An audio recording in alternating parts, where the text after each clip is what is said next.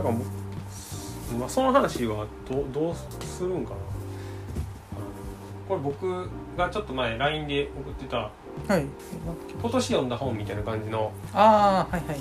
上半期。そうですね。上半期ベストが僕は多分あれなんですよ結局。このこのサンドイッチマヨネーズ忘れてる。あホットアース16あなるほど。結局なんか上半期ベストはこれやなって僕の中になったんで、うん。うん、なんかそれで彼女の思い出逆さまの森もすぐ勝ったっていうのもありましたね、うん。でほんまに翻訳が良かったっていうのもあるしなんかサリンじゃんこんな内容も書いてたっけみたいなのはあんまり覚えてなかったから今改めて読んで新鮮にサリンジャーの新しい本を読めたみたいな感じにもなったんで、そっか。こうん、れがベストですか。これは僕はベストでしたね結局一応私もどうかなまた。特に何が一番好きだってあります？このさ短編集に入ってる中で。ああでも何がっていうよりはこのなんか戦争の話めっちゃ書いてあってそれが続けて読めたのが良かったですね。あそのえっ、と太平洋戦争じゃなくて大ノルマンディーの方行ったはったよなあうん確か、そうですね。でそのサリンジャーの戦争の話っていうのをその断片的には読んでたけど、はい。その戦場でどうだったかみたいな話はうん。あんまり今まで読んでなかったから、うんそれが続けて読めたのが面白かったですね。同じ登場人物がうん。いろんな話で登場するって感じなんで、うんうん。わかる私もね多分今年今のところさ30冊くらいは読んでるかなと思うんですけどうん。読みその読んだものを見返してて私は2回目になりましたけど、まあ、100年の孤独かなうって感じですね。やっぱりそんなにめったにこれはって思うのってみ当たらないもんでうんやっぱり100年の孤独が一番面白かったなって思いました。そうですか。ちょっと残念ですけど。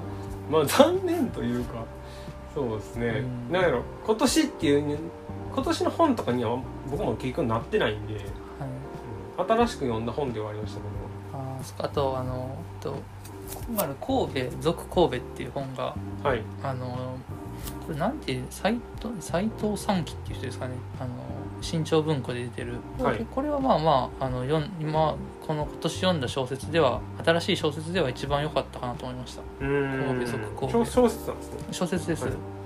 結構あのえっと、まあ、解説も書いてたんですけど、えっと、あの人。えっと忘れしました。夜は短しの人です。夜は短し、えー、恋乙女の。はいだなんなんでしたっけ？何でしたっけ、僕は読んでないんでわかんないですけど。その辺に。えーなんだっけな。美味しそうか全然出てこない。えーっと森見富彦さん。なはいはい、森見富彦さんが解説書いてて、うん。作風も確かにちょっと似てるんですよ。なんかこう、うんあのなんか現実にちょっとこうあの幻想的な描写があってはい、で文体も結構似ててなんか結構影響されてるんだなと思いましたけど多えどっちがですか？どっちが先えっと神戸俗神戸の方が先です。あそうなんですだいぶ前の小説ですこれ。あの戦争の時の話ですか？らあ内容も。内容も、えであの文体も似ててなんかこうちょっと変わった人がいっぱい出てきてちょっとあのシニカルな感じの書き方も似てるんですけど、うん。森見富彦よりかはなんというかカラッとしてるというかなんあの主人公の自意識過剰みたいなところがないんですよ。ー、うん。その辺のあの距離の取り方みたいなものは面白かったですね。他なんかあります？最近？なんか、うん。サリンジャー以外サリンジャー以外？そうですね。何やろうな。僕は20冊ぐらいでしたね今年は、この半年ちょっとで。何やろうなうん、まあ、ここでここで喋ったやつやったらやっぱり100年の孤独はどうしても、うん、印象は強いですね。うん。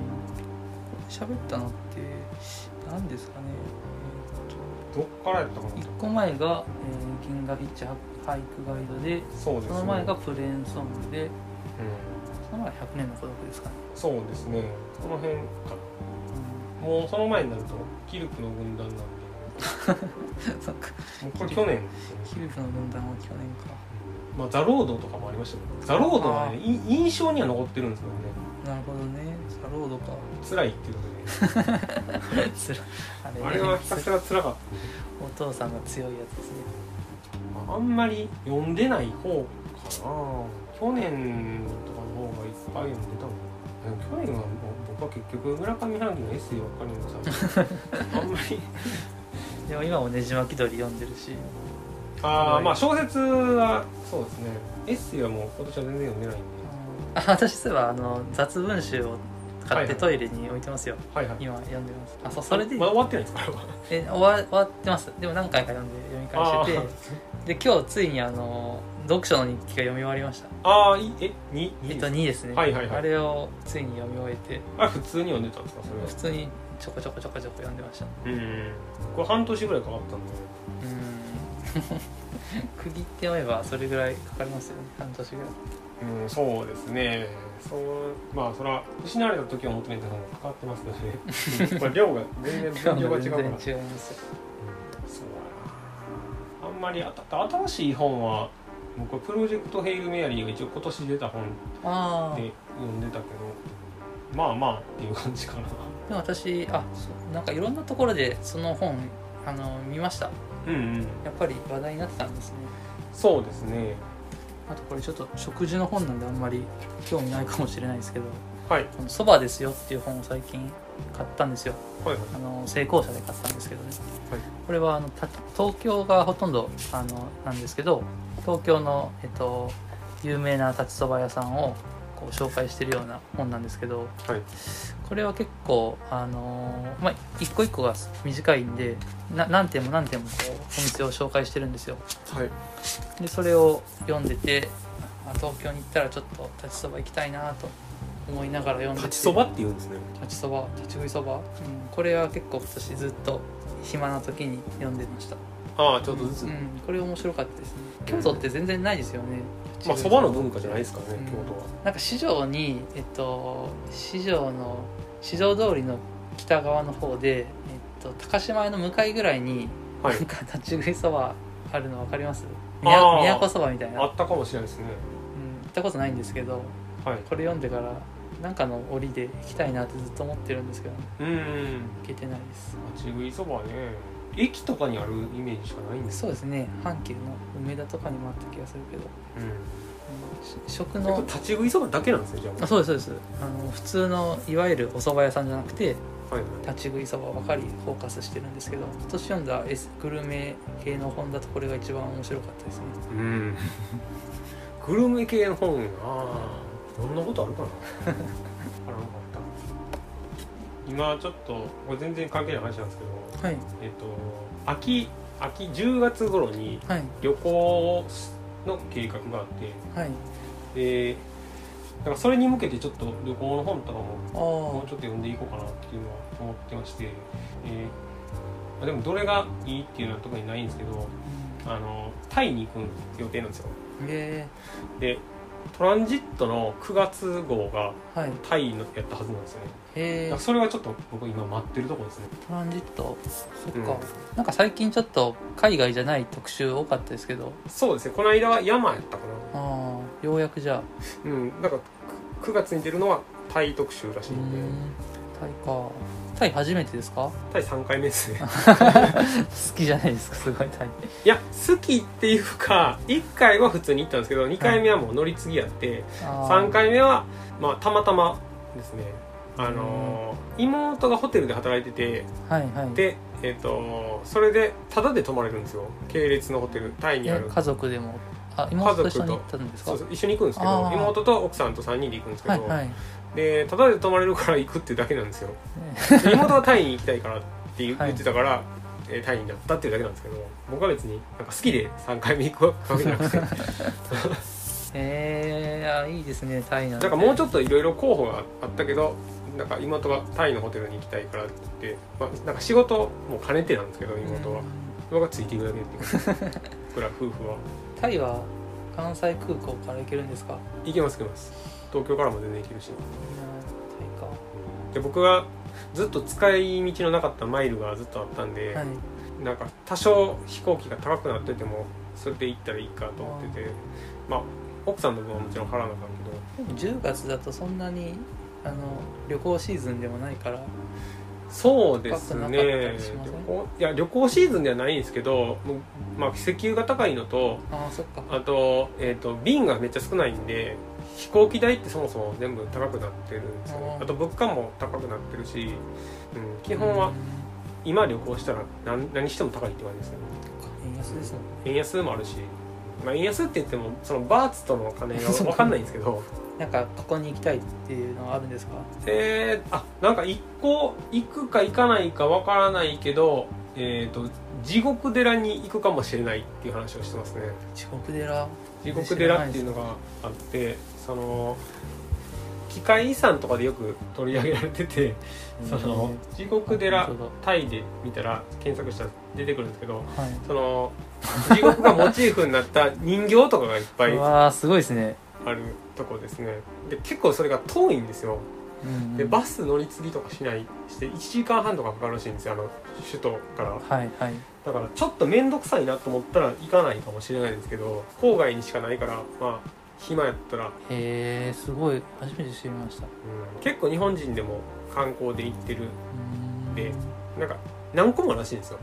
うん。そのタイの国内には。でバンコクから一番近いとこが、まあ、その 1, 1時間半ぐらいかかるからへえ他でもほんま3年ぶりぐらいの海外になるんで無事行けたら もう勘が狂ってるやろな。もう英語も全然わからんし。パスポート切れてないですか？パスポートは僕は新婚旅行の時に取ったんでまだ3年しか経ってないですね。取ったっていうかまあ取り直した。東南アジアとか全然行ったことあります。行ったことないです。どこも、ね、どこもないですね。でもタイはご飯も美味しいだろうし。うん。行くなら、うん、タイとかいいんじゃないですかね。行きやすいの行きやすいですよ。も近いでしょうね。う近いですね。6時間ですね。タイ香港ベトナム。あの辺全部大体6時間なんですよ。うん。飛行機が。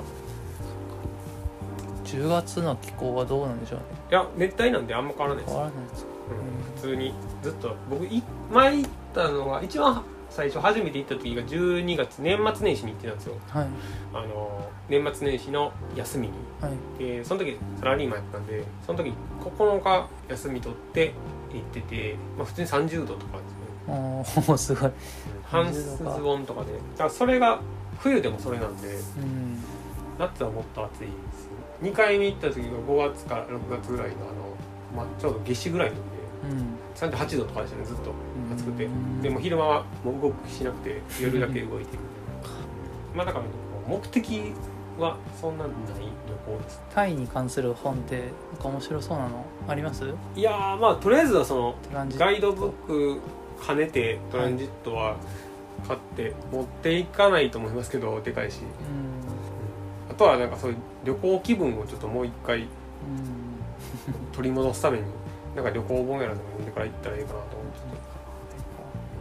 どれっていうのは全然決まってないんですけどやっとこう今年からは旅行してる人が増えたんでうん海外でも。でもなんか今の段階ではえっ、となん陰性証明がいらないんですよ。入国するの。あはそうなんですか。日本に帰ってくる時はいるんですけど、はいはい。タイはもうワクチンも今求めてないですね。え結構誰でも行けるみたいな感じになってるみたいです。国によってはですけどー、タイって今感染状況どんな感じなんですか？今どうなんでしょうあんまり普通だと思うんですよ。日本が多いけど、まあ、気にしてないので同じ他の国の状況は全然わかんないですね。うんまあだからなんか今年とかは特に言われてますけども全然カウントしなくなったっていうのからあんまりうん出てこないんじゃないですか。うん。あタイが確かに、えーコロナをインフルエンザなどと同じエンデミックに変更すると発表したって書いてますね。日経新聞8月20日の記事です。うん。うん。10月にもって書いてますね。全然行きやすいと思いますようん。観光業ですからね。タイだってし。うん。最近その行くにあたってこう行き先とかをいろいろ調べてたら、うん。ことごとくやっぱ潰れてましたね。あえホテルとかですか？ほいやいやえっ、と観光地のえっ、となんて言ってるかななんか屋台のマーケットとかはいはい。をもう開催してないとか潰れてるっていうその場所自体がうんもうなくなってるとかそっか。そんなんあって。でそのネットのそういう旅行情報っていうのは個人が行って写真撮ってうん。なんか調べたやつばっかりなんで23年前に載ってる情報ってほとんど使い道もんならへんかって で今でもこうやってるかやってないかっていうのはもう Google マップ見てはい。で、えーレビューで大体出てるんですよ、はい。今年行った人がもううん星1とかでやってませんとか、で閉鎖ってちゃんとうん。更新してくれたりとかして、そっか。うん。だから観光情報があまりにも当てにならないんで新しいやつを欲しいなっていうのが河 野さんが更新するしか。いやいやあってのそのトランジットっていうのもありますね。僕は別にそんな内容書かないんで。すけど今はでも YouTube はめっちゃ多いですね、あーそっか。のもう今年に行ったはいはい。レビューというか動画ばっかりですね、うんうん YouTube 見たら。昔のやつは誰も見ないからか知らないですけど新しいのめっちゃありましたね。5月に行ってるやつとか旅行情報も結構 YouTube から出てたりとかしてますね。あとこれ前回喋るの忘れてたんですけどはい。今日ちょっと持ってきてないんですけどあの MacBook を買いましたね。ああ新しいやつ。はいみたいですね。ずっとそのこれずっと使ってたんで前に、はいはい。2016年からずっと使ってたやつ、で新しいモデルが出たら買おうと思っててなかなかずっとあのシルバーのとあのなんだっけスペースグレーとかうん。あの辺のやつしかなかったから今回7月に出たやつが全く新しいモデルやったから。あの真っ黒なやつでしたっけ？あれねえっとね紺なんですよ実あは。そうなんですか？ミッドナイトブルーっていう色ですかね、でよ今よく見たら紺色ででもウェブページとかで見ても黒に見える。うんでその CPU がインテルじゃなくなって、えー、とアップル社の、これ M2 うん、それを買って今はもうほとんどずっと家で使ってるんですけども、ここれはこっちで。はい。昔の MacBook はもうで店店を使ってるとです。これより画面は大きいんでしたっけ？OK です OK です。13インチ以上しかないんではいはい。もうだから11インチの MacBook Air っていうのがもうずっとないんですね。うん。ここ何年なくなってたっていうのは僕は知らなかったんですけどあ13インチ。これは12いいですけど13インチしかないですね。最小で。もっと大きいのあるのか私も買い替えたんですよ。なはい。私も。私結局 M1 買ったんですよ。ああそうなんですか、うん。なんか M2 出てはい。なんかちょっと高くなってたし、うん、うん、いいかなと思ってはい。私は私もスペースグレーかな。私は、うんうん。いわゆる普通の。はい。まあでも買い替えると早くなりますね、ああそうですね、うん。M1 でもまた前のに比べたら、そうですね。まあそうですね。アプリの起動とか読み込みとかあとうん僕は動画の編集とかしてたんで、うん。そんなんはもう圧倒的に早いですね。うん。あ。れまああります？あの右上にこう指さ指ではいはい。タッチしてパスワード変えるんですけど、指紋認証あれ便利ですね。うんうんあの iPhone と同じやつですね。あそうそうそう、まあ、僕はあのウォッチ使ってるからウォッチの認証があるからあんま使わないんですけどうん、ああ認証赤連携できるんです。だっけ？連携ししてますよ。はい。あウォッチ使ってたら。私も使ってます。じゃああのこのシステムではい。あのー、何だっけ？セキュリティとプライバシーでああできますね。へえ全然知らん。アプローチでロック解除できるようにするっていうのがだからつけてれば勝手にうん。解除するってやつですけど、うん。あのこれと一緒であの iPhone の顔認証の代わりになるの機能もあるじゃないですか。全然知らないです。あるんですよ。あの顔認証えっ、と X 以上はい iPhone10 以上って指紋認証なくなって顔認証になったじゃないですか、はいはい。それでマスクつけれるようになって顔認証できなくなってウォッチで認証できるようになったんですよ。うんうん。そっかいろいろ。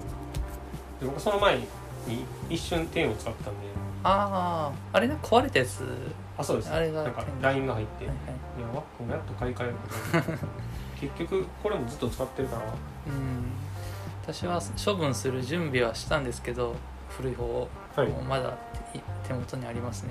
早く処分しちゃえばいいんですけど、まあまあそんなに使わないんであればね、うん、もう使ってないです全然。すごいですねそれも色がちょっと剥げてきてますね、あキーはもうキーも剥げてるしこの辺も剥うんそのげてるし、辺がすごい。うんもうすぐあの AirPods が出るみたいですね。ああよ予定ではね、うん。秋に。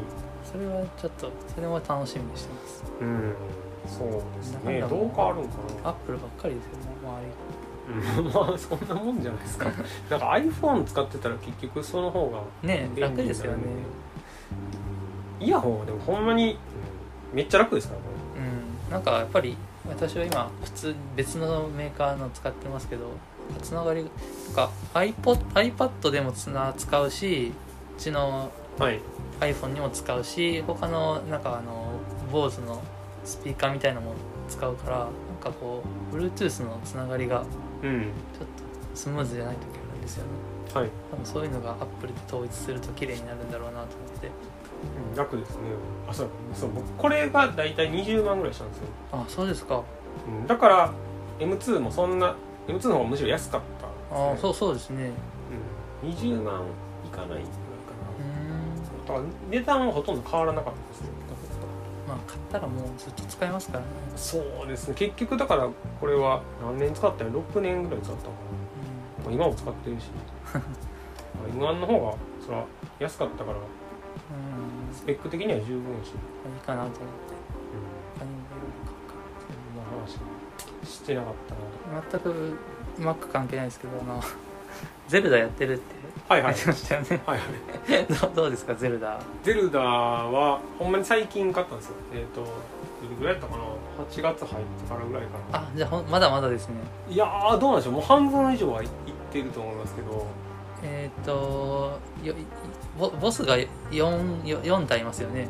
はいはいでも全部倒したんですか？それは倒しました。あただなんかこう取りこぼしというかい。ろいろやってないことをがあるからその辺をちょっとずつや今進めてるところですね。あまあ取りこぼし全部は絶対さらえないから。あまあそうですね、めちゃめちゃ多いじゃないですか。えもうやってたんですか？ずずっと前？やってましたやってました。もう全然前ですか？全然前ですね。当時。でもないけど、あそうですね。うん、1年くらい前まではやってましたね。うんなんか最初僕はもう全然攻略本ミントや攻略本っていうかサイトはい、ミントやっててでそれがあまりにも時間かかるからもうん。う面倒くさくなって あの謎解き系のやつはもう攻略特にあのあれですね死生獣のはい。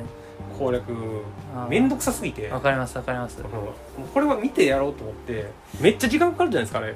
かります。あの考えてやると。うん私もあの久しぶりに、えっと、やろうと思った時期があってはい。でちょっとあのもうデータも消してやり直してたんですよ。はいはい。そしたらそのまさにそのし死生獣でしたっけ？はい、あのあそこが死死生獣か。めちゃめちゃあれが大変ででもサイト見るのももうしんどくてなんかそこで結局止まっちゃってますね。あそうですね。だから見てやっても面倒くさいそう。だからあれあれ相当面倒くさいですね。できないんですからね。うん見ても。こうややらなこうやったらできるってこう攻略動画とかもはい。載っけてくれてるんですけど、はいはい。YouTube で。うん。その通りにできないんですよね。見ても。うんあれはなあとその祠のやつ。祠のやつも面倒 くさいやつはもうなんか見るかもう飛ばすかどっちかしてますね、簡単なやつだけどんどん広いって。うん。地図は全部地図というか塔は全部解除したんですか？まだですまだです。ああのー城があるとこはやってないですね。なんかもうあれもはい。そのなんていうんですかねあの機械のやつが多すぎて 行く気しないんですよあそあの辺とかは、はいはいはい。あのめっちゃレーザー撃ってくるし。そうですね。だからなんかそういうのは全然残してますね。いやまだまだまだか。これなんかもう走り抜けてる感じなんで全然強くないですからあ主人公とか。もうあのその死神獣のボス倒す時ももうあのなんていうんですかね僕その技術的なことを全然なんで戦闘とかもめっちゃ苦手やから あの回復しまくって倒してるんですよ。あはい。死にまくってるんですよ。だからその1回の戦闘で。リンゴたリンゴ食べまくって。そうそう。あとあの妖精みたいなんではい。あの生き返らせてくれるはいはい。やつがあるじゃないですかあのなんか妖精の泉にいるやつですあそうそうそう。あれを5個ぐらい取ってうん。それ全部使う感じですね。で武器とかもなんかもういその時持ってるやつを全部壊してあのた戦うぐらいのほんまなんか決死隊みたいな感じで 特攻隊みたいな戦い方してるんで。だからあんまりこう技術は進んでないですよね自分の戦闘技術とかはあのライネルでしたっけ？めっちゃ強いやついるじゃないですか。ライネル？ライネルってあのえっとあああの弓持ってる弓あの下半身が馬で雷の夢ってことですそうそうそうそうあいついろんなとこにいるんですよ、はいはいいますね。うん、あれ倒せるようになるには結構あの操作操作操作覚えないとダメですよ。うん僕でも一回もまともに戦ってないんで。でもでもあいつ倒さないとあのあのゾーラの泉のところ攻略。あそこ矢取ってくるだけでしょ？あそう。倒し倒してないですよ矢だけあの走り回って拾あってそうそう。10個と揃えてきましたよ。そっか別に倒さなくても倒してるんですよややさえ手に入れればいいのか。しかもその途中で死にまくってますからね。矢拾うだけで。あいつ倒さないと。ゾーラのとこ一番最初に行ってしまって。あでもそういいんじゃないですか。あそうですか。私もゾーラ最初でしたよ確か。絶対倒せないですよねそのその大状態では私頑張って覚えましたよ、うん。スローモーションになるじゃないですか。いい感じにこう避けると。あよ避ける？なんか敵の攻撃をいい感じに避けてると、なんかスローモーションになるあのーシーンがあるんですよ。あ僕全然避けてないですね。どガンガン当たっていってるんだねまだまだそれスローモーションになったことないんじゃない？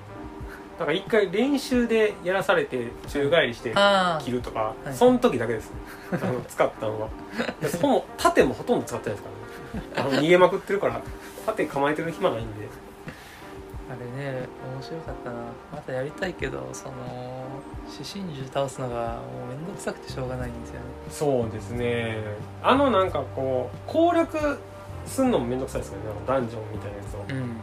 そう。獅子獣がてボスの難易度っていうよりかはそのダンジョンが面倒くさいんですよ、でなんか変なところに宝箱があってもうなんかもうこれ取らんでええやろと思って あの攻略サイト見たらやはい。っぱ古代のコアとかやって別にいらんなと思ってなんかそれあー。ほったらかしたりとか。えう馬には乗れました、馬乗ってますよね。うん、馬はでもなんか弱いやつばっかりですよね。まだら模様の。いや一応なんなんでしょうね。4回蹴れるやつはいはい。ではだから1色か2色かのやつではあるんですけど、うん、でもあんま速くはないですね。なんかそのでっかい馬がいるんですよねあそうなんですか？なんか馬のえっ、と馬の牧場じゃないけどなんかその野生馬がはい。結構いる場所行ってはい。でそのその中でひときわでかい馬がいるらしくてそれを捕まえたらなんかこうクリアするイベントとかもなんか？あったらしいんですけど、えそれ一回も見てないですけどそのでかい馬ー、は、年もほんと時ないですねうん、でかい馬は多分それが一番強いんやと思うんですよね。そのパラメーター全部星4つとか なんでしょうけど。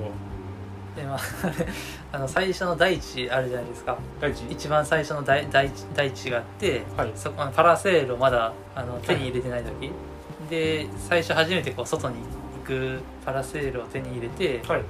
飛び降りる。飛び降りる。あれすっごい爽快感ありません？ああそうですね。ちゃ気持ちいいですよね、そうですね。もうパラセールばっか使ってますねもう。うん。なんか移動するもんめんどくさいから あの高いとこ登って飛び降りるばっかりやって。でなんかこう敵も遭遇しないしそね。の間やったら、うん。うん。もうなんかであの飛べるやつあるじゃないですか。あのた竜巻じゃないけどなんか上昇気流を起こせるような。ああはいはい。あのあれももうなんか取ってからもうあればっかり移動で使いまくってますね。移動めんどくさいから。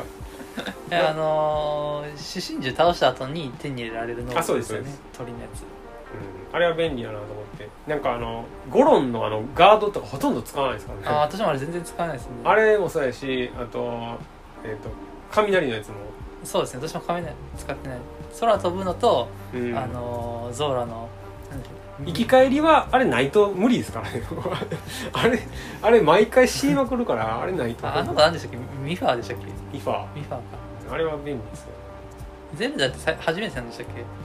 僕初めてです。ちゃんとやるの初めて。です確か今年か来年にあ新しいのが出るんですよね。ブレス・オブ・ザ・ワイルド、みたいですね。うんだからエクストラパックみたいなのがああそうそう。ありますけど私やってないな。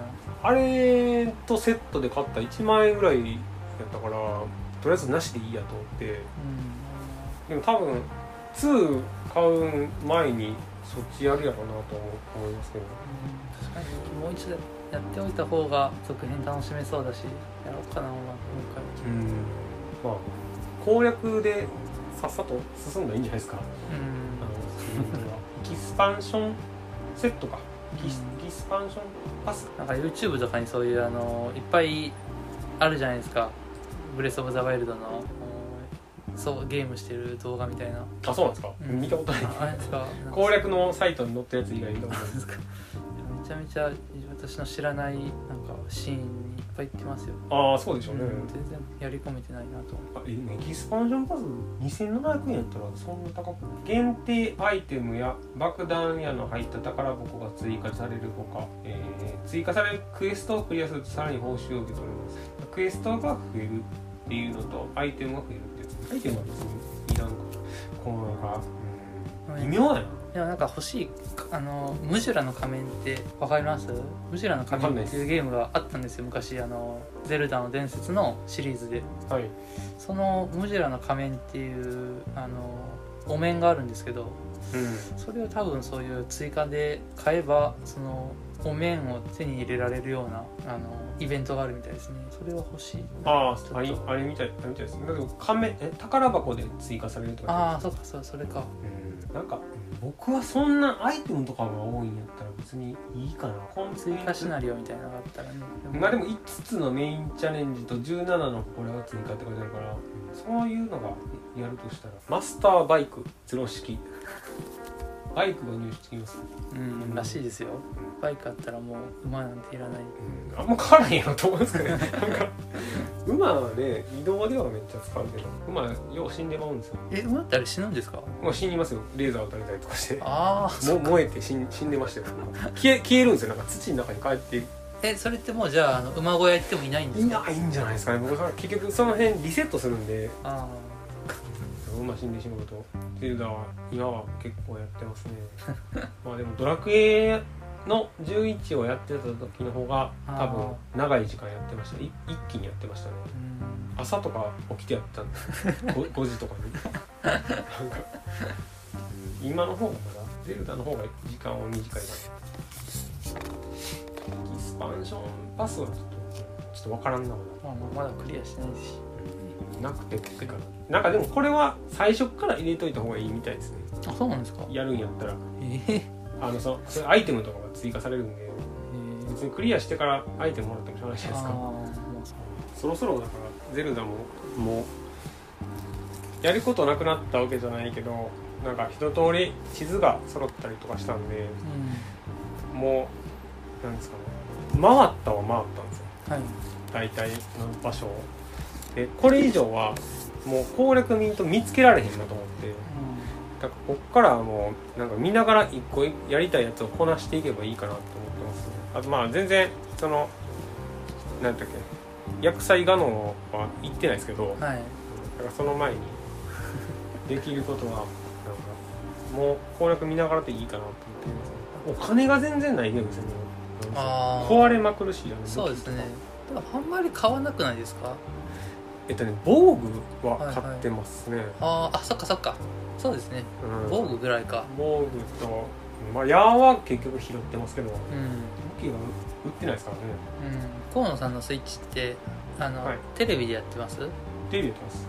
私あのライトを買ったんですよ。はいはい。だからテレビではできなくてもうあのコントローラーとか一体化したやつでやってるんですけど、テレビの方がちょっとやっぱラグがあるというかラグっていうほど、えっとタイムラグっていうのは通信のなんか画面のちょっと遅れがあったりとかはするんですよね。あの読み込みとかで。うんだからここでやった方が多分スムーズだと思うんですよ。うん。手元でやった方が。もともとそのまあスイッチは奥さんが買ったんですけどはい。リングヒット用かなんかで買ってたんであだからテレビでやるの大前提やったんですよ、はい。そのリングヒットあれでできないん。で、まあ、全然やらなかったんですよ。リングヒットまあ結構勝った人みんなそう言ってるんで。あれ結構ハードなんじゃないですか。ハードっていうかねゲームとして面白くないんですよ。だから飽きるんですよすぐ運動自体もう僕はちょっと腰痛めたんでやらないんですけど。運動自体が。あのリングヒットの運動で腰痛めるんで。急な動きとかさせるからはもう僕の近況はもう最近はもうずっとこうずっと家のあればっかりなんで。家を建てしる進捗はどうですか？進捗はもう普通に進んでいってますよ。あもうあの候補があったじゃないですか。あもうなんかそれ決めました。あ。決めてで今間取りとかもだいぶ固まってきて。おおもう多分今月から来月には間取りは決まるんちゃうかへなでなんか内装とかを考えていくみたいなそういうのを、まあ、僕はほとんどやってないですけど。え なんかちょっとあのあの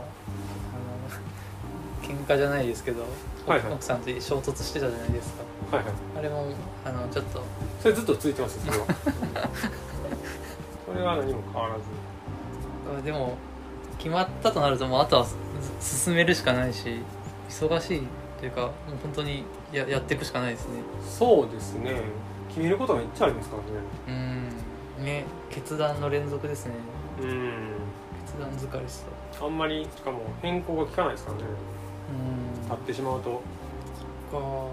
まあ、全然引っ越しとか全然先なんですけうん。ど来年以降やしでも、まあ、ずっとずっとそればっかりですね この1ヶ月2ヶ月はそうです。1ヶ月これからも多分、まあ、ずっとそればっかりですね。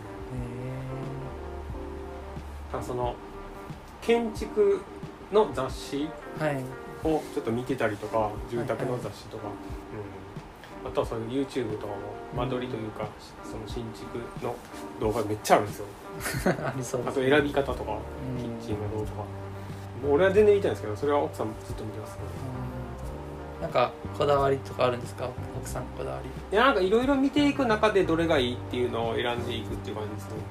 だからもともとは特に知識がないからそんなにないけど見ていく中でこれがいいなっていうのはなんかもう今の家まあそのメーカーによるんですけどそうメーカーによってはもうソーラーが標準やったりとか、あだからなんかソーラーパネルつけるみたいなのとか、あへえ面白そううん、僕は全然全然興味ないですけど。でもいいじゃないですか。あの辺はいいとこですよ。ああそうですね。場所はうんいやもうついこの間も打ち合わせに行った時今週1ぐらいで行ってるんですよ、はい。打ち合わせにその部屋のうん内装やったりとか間取りや決めるとかもうずっとそんなばっかりですね、めっちゃ大変やなと思うんですよ、そうですね。うんまあ、家建てようと思ったらそうなるんでしょうけど、まあ、これもうちょっとしたら終わるんですけどうんはい。えっ、とブライアン・イーノのやつが行ってきたとかそそういうやつああそうでしたね。これか。書いてましたね。あそれですか。へえこれは行ってきたっていうのはなんか最近。うん。京都駅でしたっけ？そうですね。9月3日ぐらいまでやったかなだからまだや一応やってはいるんですけど。どっか行くことあるかな京都駅。いやこれでも全然あの興味ある人が行ったらいいと思うんですよ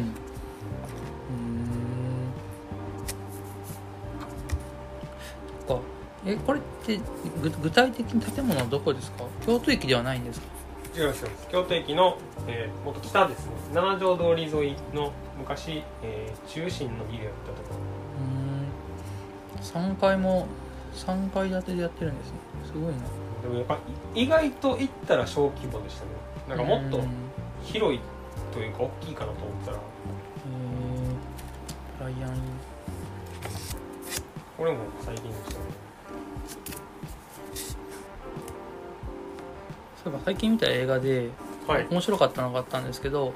あの海よりもまだ深くって知ってます？こ知らないですね。れ多分えっ、とこ是枝監督はいはい。のやつで5年くらい前だったと思うんですけどあのアマゾンプライムで見たんですけどね。はい。があの団地が舞台東京の団地が舞台なんですけどはい。あの阿部寛が主演なんですよ。あの売れない小説家みたいな設定で。これは結構面白かったですね。阿部寛が面白いですね。僕は全然見たことないんですよ。阿部寛あそうですか。出てるもの。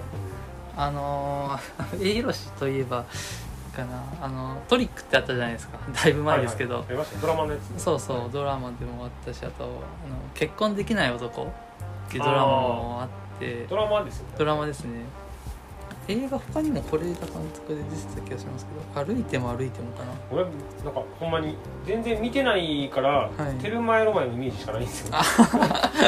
そうそうですね。テルマエロマエもそうですね。なんか、うん、なんかちょっとななんていうんですかね真面目にやってるんですけどなんか面白い演技するんですよねあの人って。うーんそれ、うん、この映画は結構私は海よりもまだ深くは面白良かったですよ。団地の描写がすごいなんて言うんでしょう良かったですね。懐かしい感じが。それななんかきっかけあったんですか？これはねえーっと えーっとテレビで「アドマチック天国」ってあるじゃないですか。ああるんですよ。はいはい。なんか聞いたことあるんですなよね。なんかそこで、えっと、清瀬があの清瀬っていうあの東京の場所が取り上げられててはい。で、えっと、それをたまたま見てたんですね。はい。そしたら清瀬清瀬が舞台なんですよ。あの海よりもまだ深く。で、はい。そんなあの紹介してたからあそうなんだと思ってちょっと見てみたっていう本当偶然なんですけどね。阿部寛で見かけた。そうですね。阿部寛が良かった是枝監督の映画は1個しか見たことなんですか？あもう誰も知らないしか見てないですね。是枝裕和は。でも知らない私見てないかもしれない。誰も知らないは2006年ぐらいだったかな。ああこの柳楽優弥。柳楽優弥の。はい。へえ面白いですか？これ。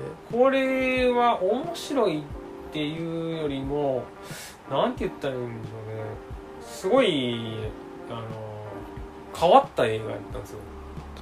というと？演出がほぼなくてはい。セリフとかもほぼアドリブで。であの柳楽優弥がなんかこれでなんかカンヌ男優賞みたいなの取ったんですけど、うんうん。その取ったけど実際はあんま演技してなかったみたいな感じで言われてて。その、まあ、シチュエーションだけ渡されて自由にやらすみたいなそんなんだかな。なんかあんまちゃんと知らんけど。うん確かにこのポスターというかキービジュアルは見たことありますね。うん。で内容めっちゃひどい内容なんですよ。ああ育児放棄のお話か。へそうですね。ゆゆうがあのお母さん役やってて。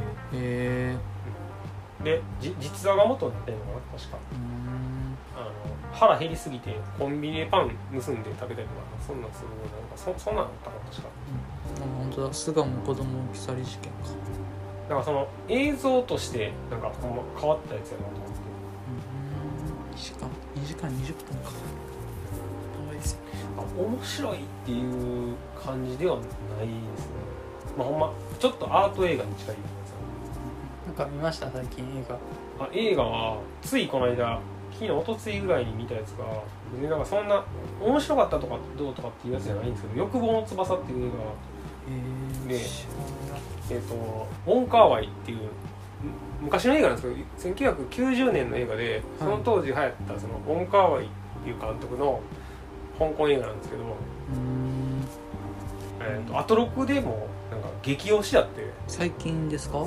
最近 4K リマスター上映ややるらしいんですよ。はいはい。でそれで、えー、とそのウォン・カーワイ映画をいろんなやつを上映するらしくて。うんうん。でえっ、と僕が唯一見たことあったのが「えー恋する惑星」っていう映画で。うん。でそれはなんか見たことあったけどその恋する惑星よりも欲望の翼の方が面白いみたいに言うとはってうんで見たことなかったからネットリックス入ってるんでそれで見てみたら、うん、昔の感じじゃなってすごいその何やろ。